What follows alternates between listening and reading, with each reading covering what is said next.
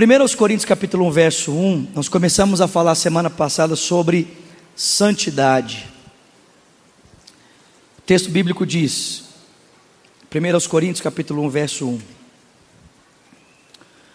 Paulo, chamado para ser apóstolo de Jesus Cristo, pela vontade de Deus, e o irmão Sóstenes.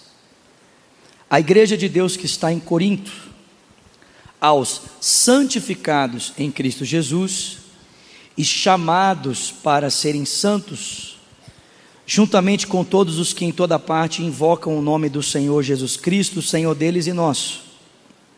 A vocês, graça e paz da parte de Deus, o nosso Pai, e do Senhor Jesus Cristo. Amém? Vamos orar? Senhor, estamos tão agradecidos por estarmos aqui nessa noite. E de fato, eu acredito que todos nós já fomos profundamente tocados pelo Senhor aqui nesse lugar. Acredito, Senhor, que nenhum dos que aqui se encontram, ou dos que nos assistem por meio de um dos nossos meios de comunicação, está da mesma forma como quando esse culto começou, Pai, de fato a tua presença está tocando as nossas vidas, tocando os nossos corações, nós podemos perceber isso e por isso nós te damos graça, Senhor. Muito obrigado por falar conosco através dos louvores e agora por despertar no nosso coração esse espírito de generosidade para sermos, ó Deus, ofertantes fiéis para sermos dizimistas fiéis, ofertantes generosos, Senhor. E agora, Senhor, em que iremos ouvir a tua palavra, a nossa oração é para que não haja em nós nenhum impedimento à tua palavra. Senhor, tira dos nossos corações as pedras, tira, Senhor, dos nossos corações os espinhos. Repreende, Senhor, o ladrão da semente nessa noite. Que a tua palavra, Senhor, encontre em nós boa terra para que ela possa, para que ela possa prosperar 30, 60 e 100 por um. Ajuda, Senhor, também, por graça e misericórdia, o pregador dessa noite, para que ele possa transmitir ao teu povo com fidelidade a tua palavra. Nós oramos agradecidos em o nome de Jesus. E quem crê, diga: Amém. Glória a Deus. Eu disse para os irmãos a semana passada que eu estava fazendo a leitura de um livro chamado Fogo de Avivamento. Esse livro conta histórias de, aviva de avivamento tanto na nação de Israel como os avivamentos que Deus ele realizou na história em outros países. Citei alguns países para os irmãos aqui semana passada. E eu disse para os irmãos que o autor do livro, Wesley Duell, ele destaca a importância de alguns elementos para nós experimentarmos de avivamento. E dentre eles, ele destaca a importância de uma vida de santidade. Entendendo por santidade esse aspecto do caráter de Deus que é colocado em nós pela obra do Espírito. Então, o Espírito Santo nos submete a um caminho chamado santificação, para por meio desse caminho, então, implantar em mim e em você o caráter de Deus. Então, percebemos que, em primeira instância, a santidade, ela tem um aspecto divino, porque ela tem início na obra de Deus em nós. A santidade não começa em um desejo humano, na força ou no esforço humano, mas a santidade começa pela ação do Espírito de Deus em nossos corações. Nós vimos que isso tem a ver com uma apropriação. Olhando ali para o Antigo Testamento, nós percebemos que Deus, por meio de um pacto firmado no Sinai, ele então se apropriou dos filhos de Israel. E nesse momento em que Deus se apropriou daquele povo, o povo passou a ser um povo de Deus e Deus passou a ser o Deus do povo de Israel. Nós vimos, portanto, que através disso, esse povo já não poderia mais viver de qualquer forma ou de qualquer maneira. Uma vez que Deus se apropriou desse povo por meio de um pacto, agora era necessário que esse povo passasse a viver conforme esse pacto, uma vez que eles não serviriam mais, não servem mais para nada, senão para viverem para a glória de Deus. Amém, irmãos?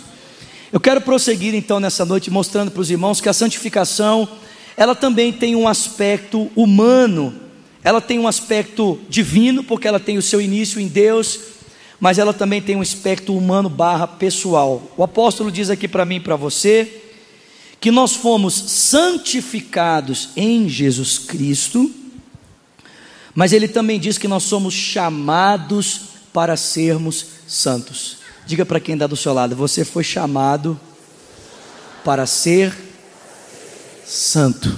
Diga para uma outra pessoa, você foi chamado para ser santo. E o que significa a santificação ter o seu aspecto humano? O que significa a santificação ter o seu aspecto pessoal? É que Deus seria uma opção. Deus faz uma parte, Deus faz 50% da obra, e nós fazemos o outro 50%, ou Deus faz completamente a sua obra e nós então apenas nos rendemos à obra que Deus está realizando em nós. Como seria essa santificação no seu aspecto humano? Deus está realizando uma parte da obra e nós realizamos a outra parte? Ou Deus está realizando completamente a sua obra e nós então apenas nos entregamos à obra que Deus está realizando? Quantos aqui fazem a opção pela primeira opção? Levante sua mão.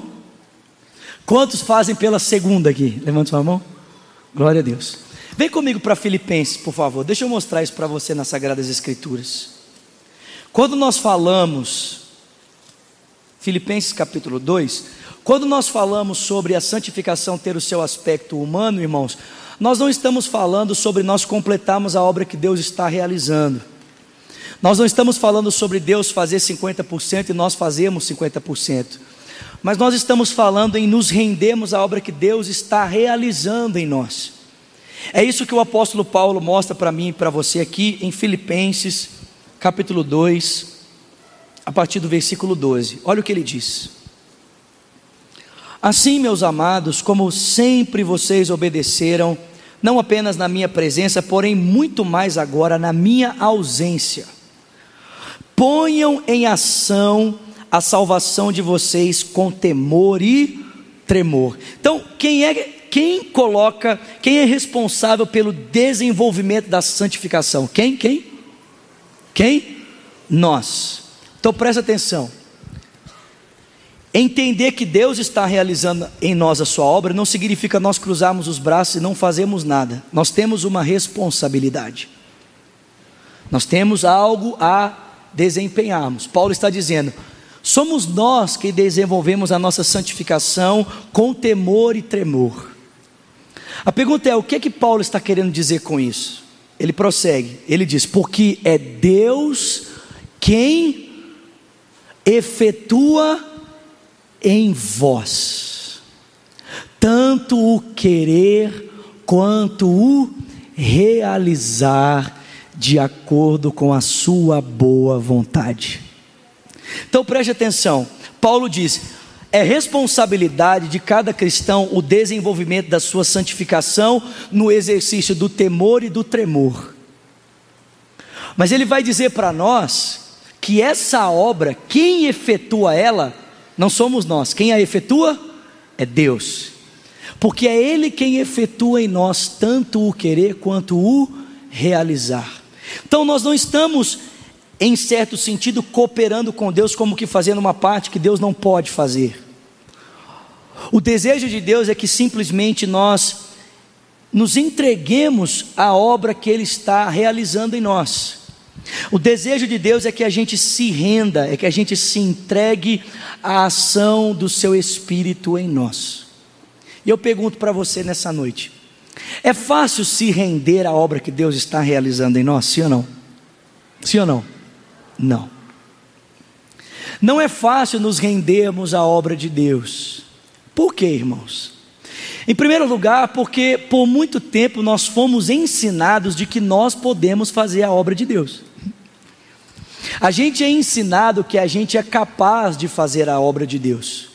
Só que nós precisamos nos lembrar que desde o jardim do Éden, com a queda dos primeiros seres humanos, todo ato nosso para tentar expressar justiça é categorizado pelo texto bíblico como, a, como trapos de imundícia. Ou seja, A nossa tentativa de nos justificarmos ou de nos santificarmos por nós mesmos diante de Deus é inválida. Não tem sentido, não tem significado.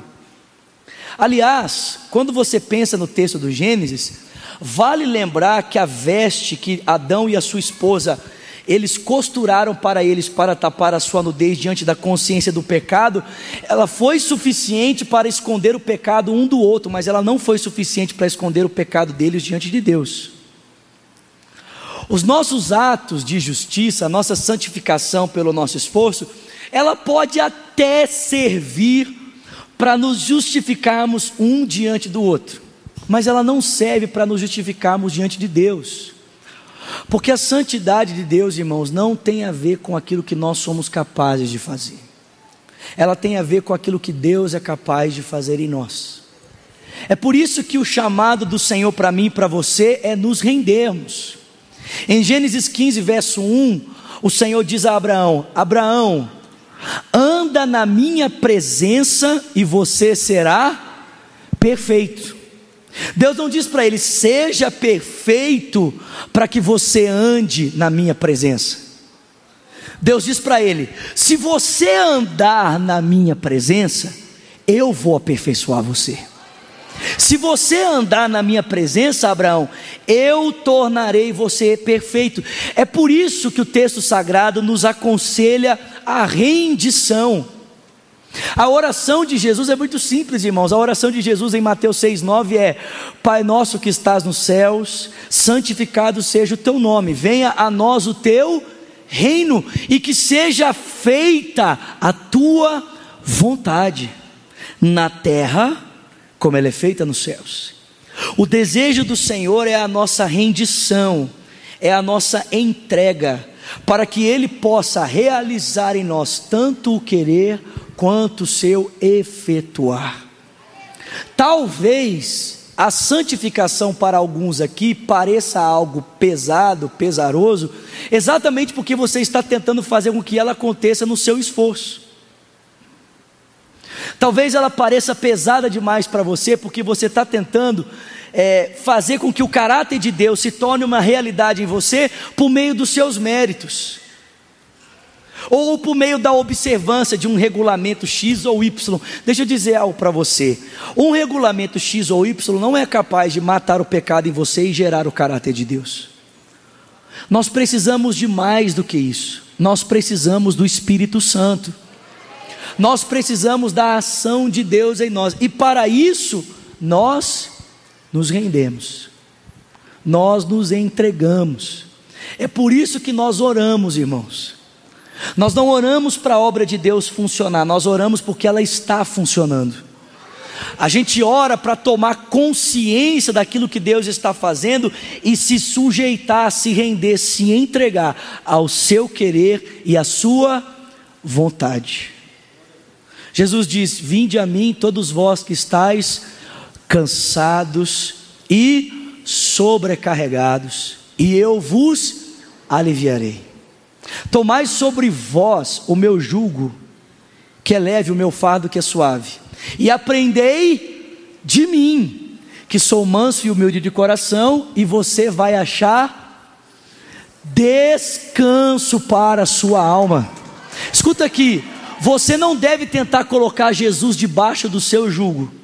Você precisa abandonar o seu jugo para se colocar debaixo do jugo de Jesus e deixar que Ele ensine a você como ser manso, como ser humilde de coração, e a sua alma vai obter descanso.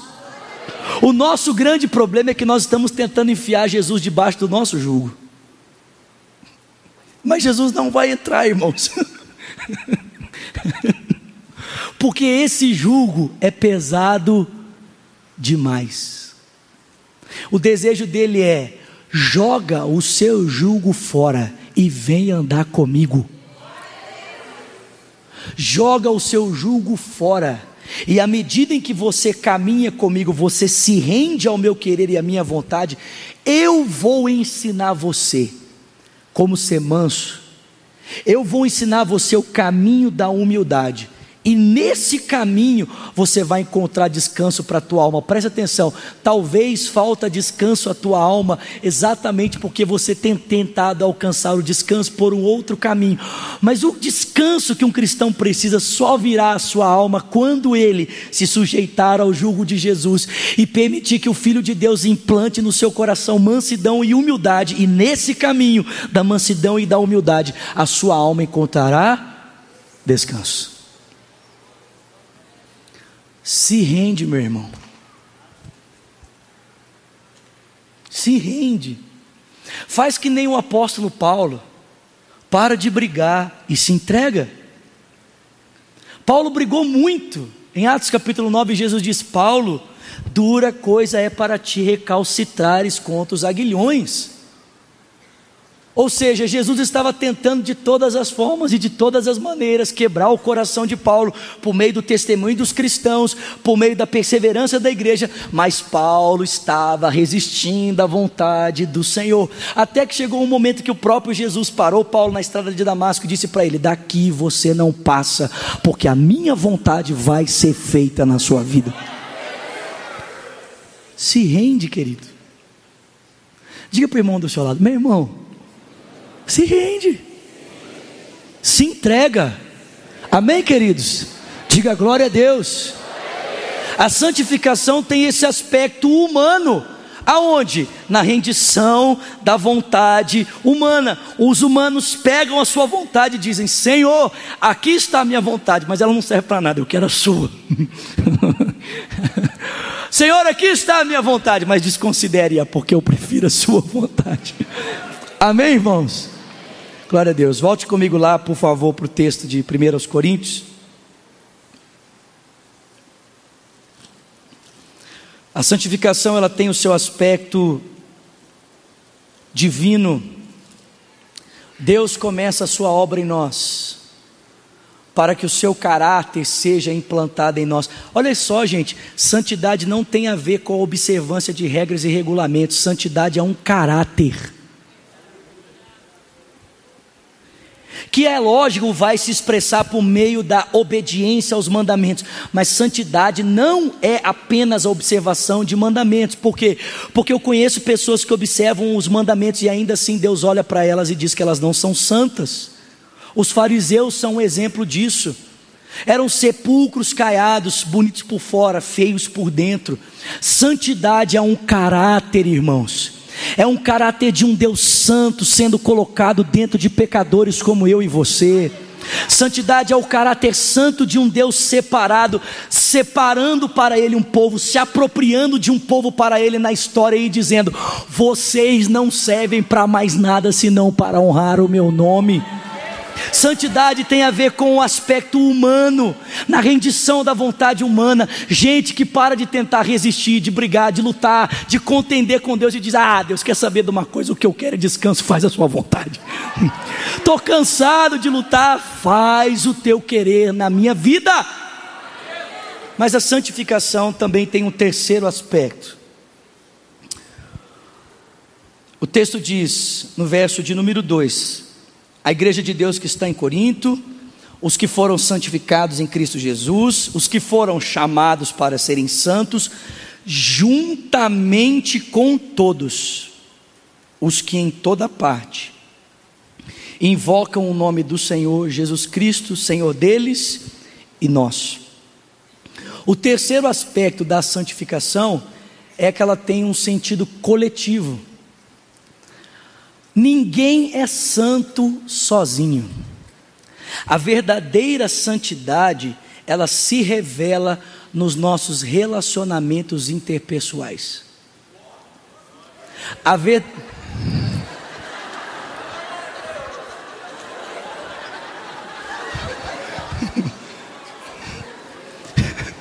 A verdadeira santidade, ela se mostra na maneira como nós nos relacionamos uns com os outros. Você quer saber se você é santo mesmo? Como é que está o seu relacionamento lá no seu trabalho?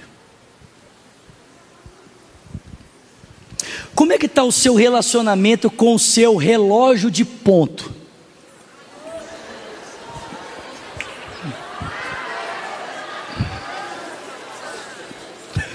A irmã lá em cima. Mas a gente só corrige porque a gente ama. Como é que está o seu relacionamento com as suas pessoas no seu ambiente de trabalho? Ou melhor, como é que está o seu relacionamento lá na sua casa? Para os que são casados aqui, como é que está o seu relacionamento com a sua esposa, com o seu marido?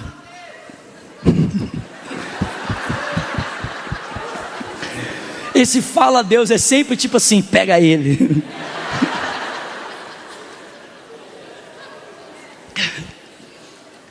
Como é que está o seu relacionamento com os seus filhos, para os que são pais?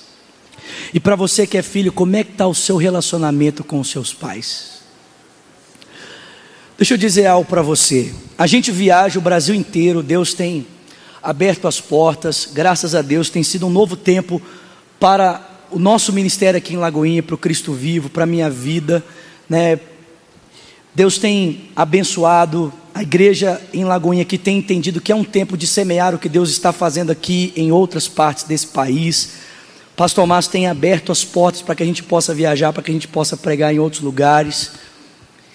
E por onde a gente passa, a gente sempre ouve as pessoas dizerem, né? Nossa, vocês são uma bênção.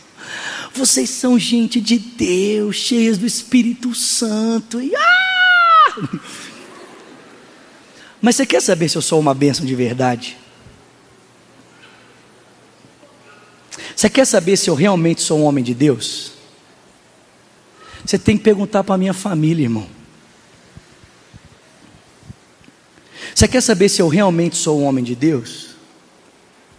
Você precisa perguntar para as pessoas que convivem comigo. Você tem que perguntar para esses meninos que viajam comigo já há sete anos se eu sou uma benção ou não para os meninos que dormem comigo no mesmo quarto que eu, que dividem o mesmo transporte que eu, dividem o mesmo avião que eu, que dividem as mesmas coisas, eles vão poder dizer para você se eu sou uma benção ou não. Aquele ser humaninho lá no fundo, de cabelo vermelho, lá, ó. Minha mãe, fica de pé aí, mãe. Aquele ser humaninho, bonitinho, de cabelo vermelho. Minha mãe, gente, vamos aplaudir a minha mãe. Ela adora. Ela pode dizer para vocês se eu sou uma bênção ou não. Porque se é uma bênção do lado de fora é muito fácil, irmãos.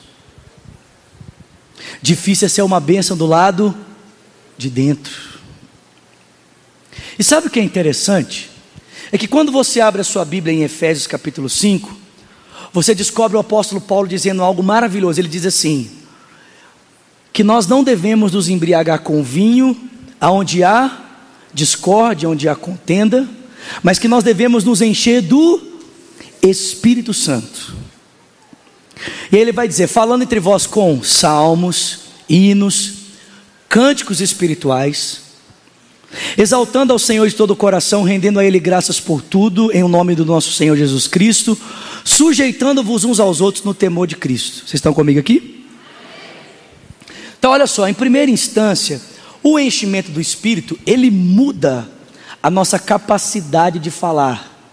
Porque nós passamos a falar com salmos, hinos, cânticos espirituais, muda a disposição do coração, porque nós passamos a render graças a Deus por tudo, em o nome do nosso Senhor Jesus Cristo, e muda a nossa disposição de nos relacionarmos com os outros, porque o enchimento do Espírito faz a gente, a gente se sujeitar uns aos outros no temor de Cristo.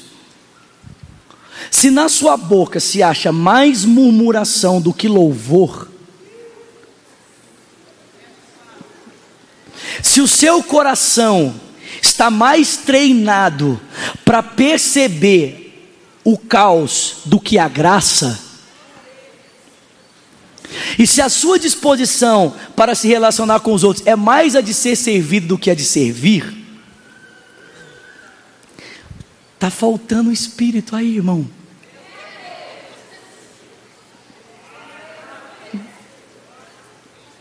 Olha só, olha o que ele disse. Olha onde desemboca o enchimento do Espírito. Mulheres, sede submissas aos vossos maridos. Maridos, amai as vossas mulheres como Cristo amou a igreja. Filhos, sede obediente aos vossos pais. Pais, não coloquem peso demasiado sobre os seus filhos.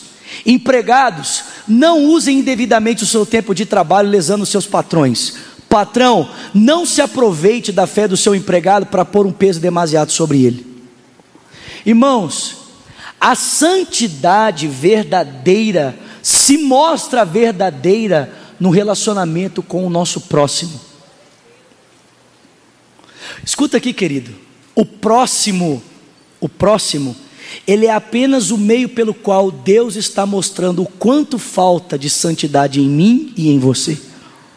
O problema não é o próximo.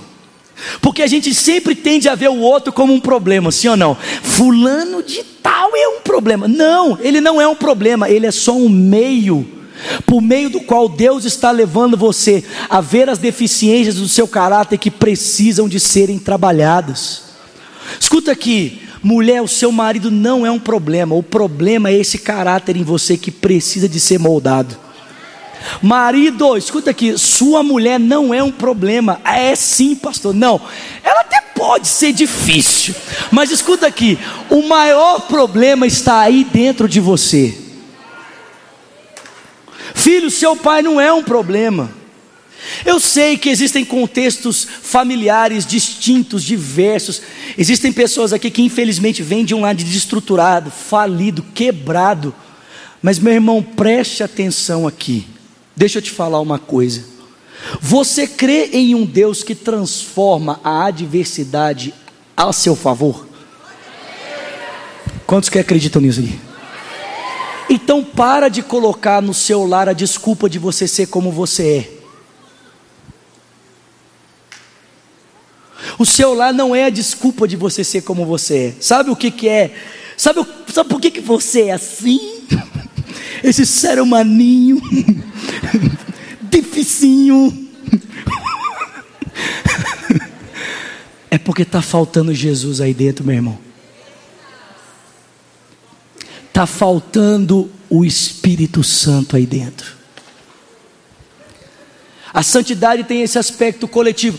Escuta aqui, é muito fácil ser santo, isolado, no mosteiro, sozinho, trancado dentro de um quarto, lendo livro. Irmão, é fácil demais.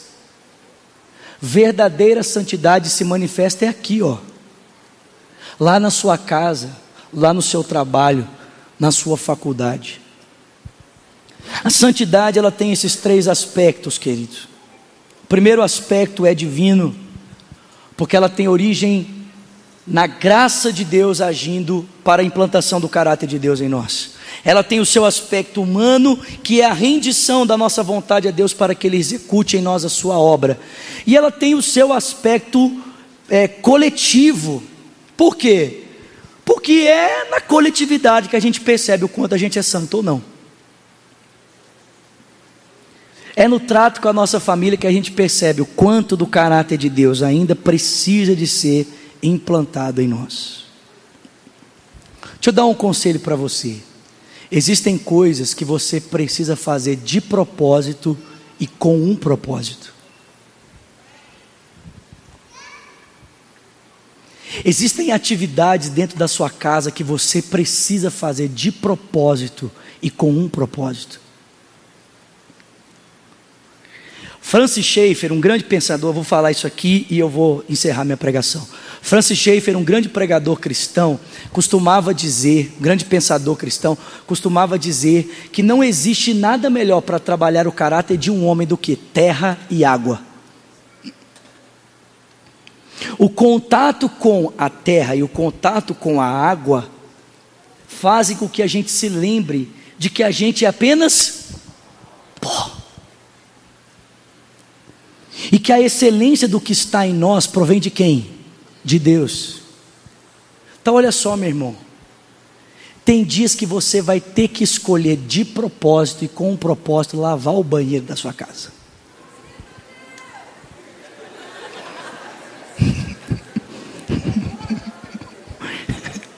Você vai ter que escolher de propósito fazer isso. Por quê? Porque o seu objetivo é ter o seu caráter transformado. Você que vai ter que escolher de propósito e com um propósito colocar a mão na massa por alguém da sua família, para que o seu caráter seja transformado. Eu te pergunto aqui essa noite: o que você pode fazer lá dentro da sua casa para que a sua convivência familiar seja melhor e você tenha mais do caráter de Jesus dentro de você? Já sabe? Coloque em prática. Fica de pé no seu lugar.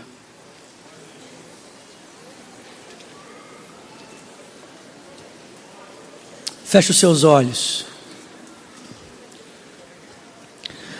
Coloque as suas duas mãos sobre o seu coração, por favor.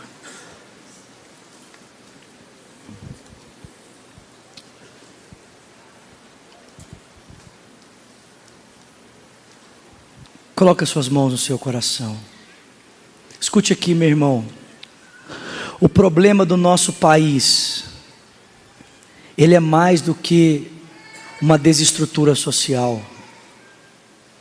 O problema do nosso país é mais do que uma estrutura que favorece a corrupção. O nosso país tem um problema moral, querido.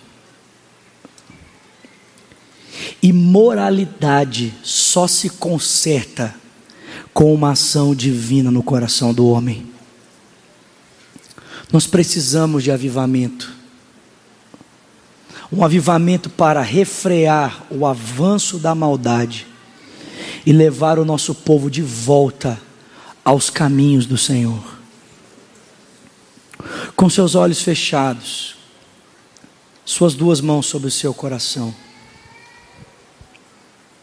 Ore comigo nessa noite dizendo: Jesus Cristo, nessa noite, eu ouvi a tua palavra.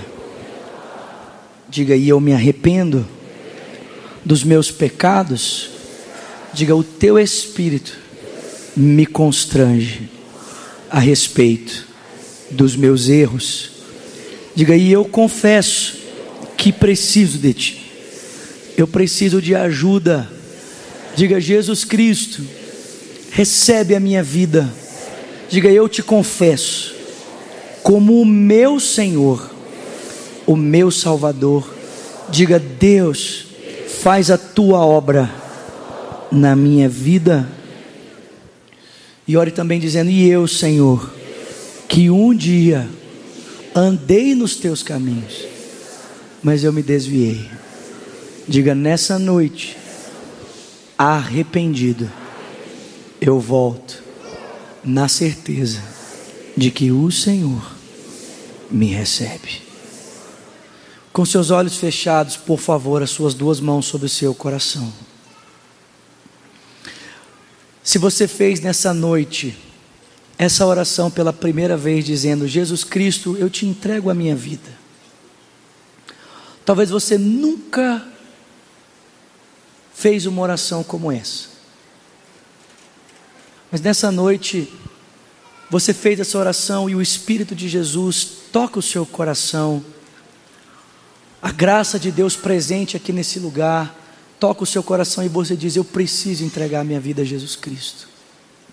Ou você talvez até tenha feito essa oração, você já entregou a sua vida a Cristo, mas hoje você está longe, você está afastado dos caminhos do Senhor, você tem vivido uma vida que não expressa o caráter de Deus, como aquele filho pródigo Sabe aquele filho pródigo que saiu de casa para se entregar dissolutamente,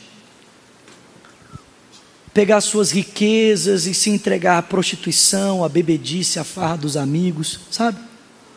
Talvez você esteja assim. Mas a bondade e a misericórdia de Deus nessa noite chamam você de volta. Se nessa noite você fez essa oração pela primeira vez, dizendo: Jesus Cristo, eu te entrego a minha vida, ou você diz: Eu volto aos caminhos do Senhor. Eu queria muito orar com você, queria muito orar por você. Para isso eu gostaria que, sem constrangimento, você levantasse uma das suas mãos para que eu pudesse te conhecer.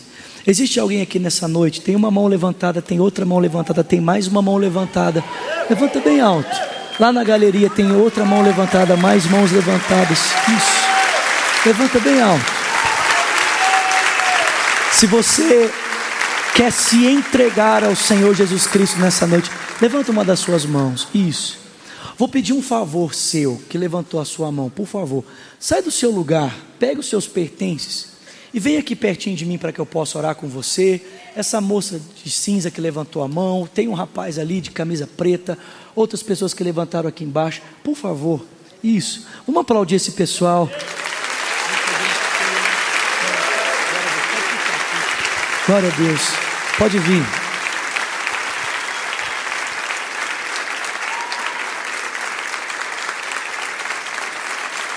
Glória a Deus, vem isso, pode vir. Glória a Deus. Vem mesmo. Isso. Glória a Deus. Pode chegar mais para frente. Isso. Deus te abençoe. Glória a Deus. Vamos cantando. Tem gente descendo lá da galeria. Vamos cantando.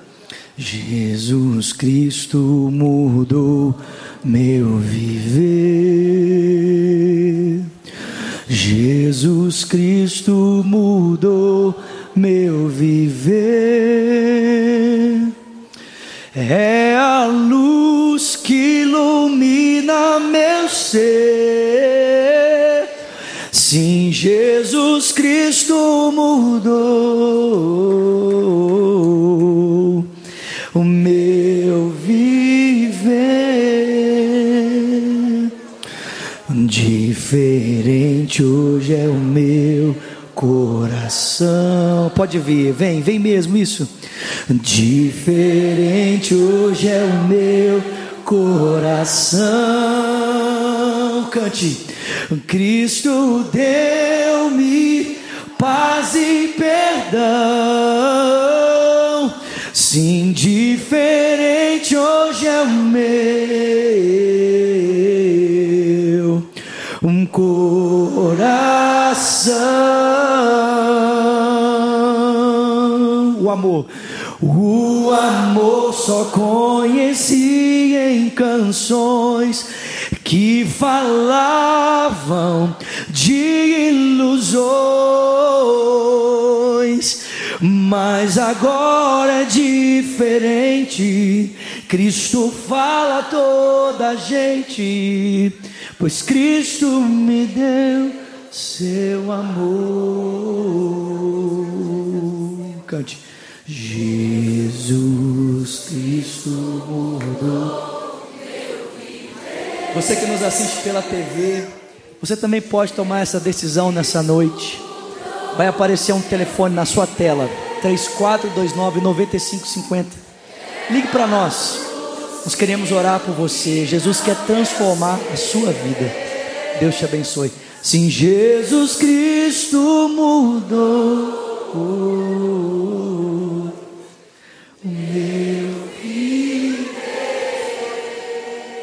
Deus. Igreja, estenda suas mãos para cá. Deixa eu dizer algo para vocês que estão aqui na frente. Vocês não choram de emoção. Vocês estão chorando nessa noite porque Cristo está entrando na vida de vocês. E Ele nunca mais irá sair. Nunca mais. Alguns anos atrás eu estava aí onde você está. Tinha um pastor aqui na frente, ele pregou a palavra como eu preguei nessa noite. E quando ele terminou a pregação, ele fez a mesma oração que eu fiz. Eu repeti essa mesma oração. E quando ele terminou, ele disse: Sai do seu lugar, vem correndo para frente. Eu saí do meu lugar, eu vim correndo, eu fui a primeira pessoa a chegar. E posso dizer algo para vocês? Depois desse dia, minha vida nunca mais foi a mesma. Nunca mais. Jesus Cristo mudou a minha vida. E o mesmo Jesus que mudou a minha vida vai mudar a sua vida também. Sabe por quê?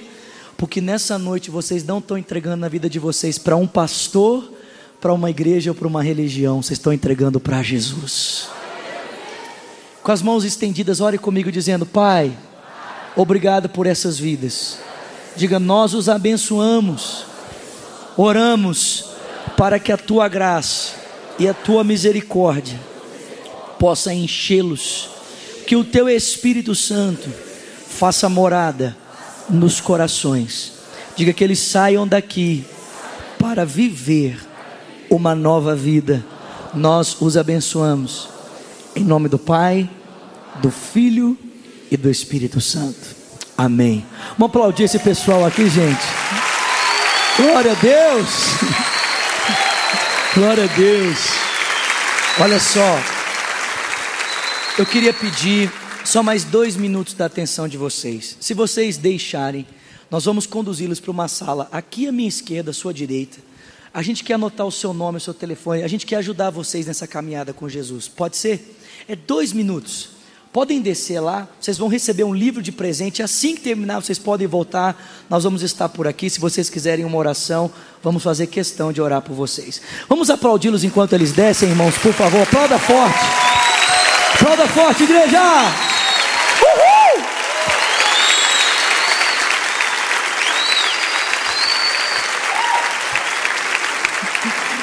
Diga glória a Deus. Para de aplaudir, não. Vamos aplaudi-los enquanto eles descem, por favor.